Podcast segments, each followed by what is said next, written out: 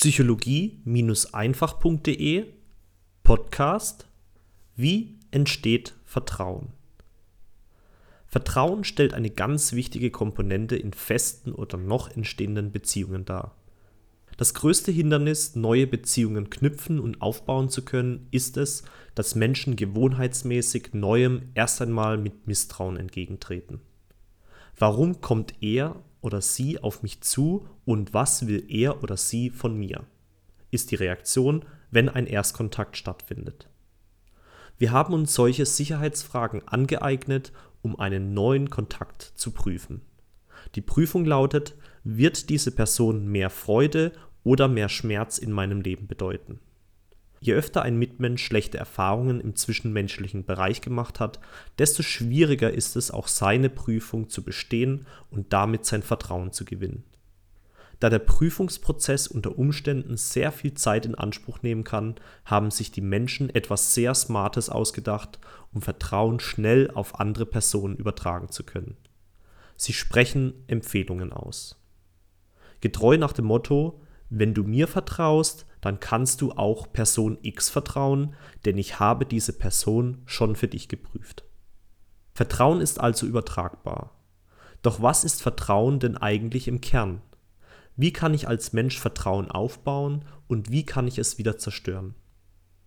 Diese Fragen habe ich mir gestellt und durch eine erste Internetrecherche bin ich auf die Schlagwörter Liebe, Ehrlichkeit, Verlässlichkeit und Beständigkeit gestoßen. Der erste Faktor Liebe. Wenn ich liebevoll zu einem Menschen bin, dann möchte ich diesem nur Gutes tun. Ich freue mich, wenn ich das Wohlbefinden dieser Person anheben kann und wenn ich einen Beitrag leisten konnte, das Leben für sie zu erleichtern. Bestandteil von Vertrauen aufbauen ist also etwas Gutgemeintes von sich zu geben. Faktor Nummer zwei: Ehrlichkeit. Wenn ich ehrlich zu einem Menschen bin, dann zeige ich mich in diesem Moment verletzlich, denn ich offenbare mein Innerstes und könne dafür verurteilt und abgewiesen werden. Ich gehe also ein Risiko ein, die Liebe, Zuneigung oder auch Gunst von diesem Menschen aufgrund meiner Ehrlichkeit verlieren zu können. Bestandteil von Vertrauen aufbauen ist demnach die Bereitschaft, ein Risiko einzugehen. Verlässlichkeit ist der dritte Faktor. Wenn ich verlässlich bin, dann gibt es eine Übereinstimmung zwischen meiner Innen- und meiner Außenwelt.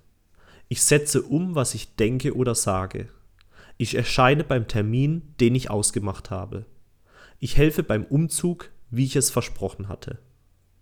Bestandteil von Vertrauen aufbauen ist somit eine gewisse Berechenbarkeit meiner Person. Und der letzte Faktor Nummer 4, Beständigkeit. Wenn ich beständig bin, dann bin ich nicht nur heute mal ausnahmsweise liebevoll, ehrlich und zuverlässig, sondern ich bin es über Jahre hinweg.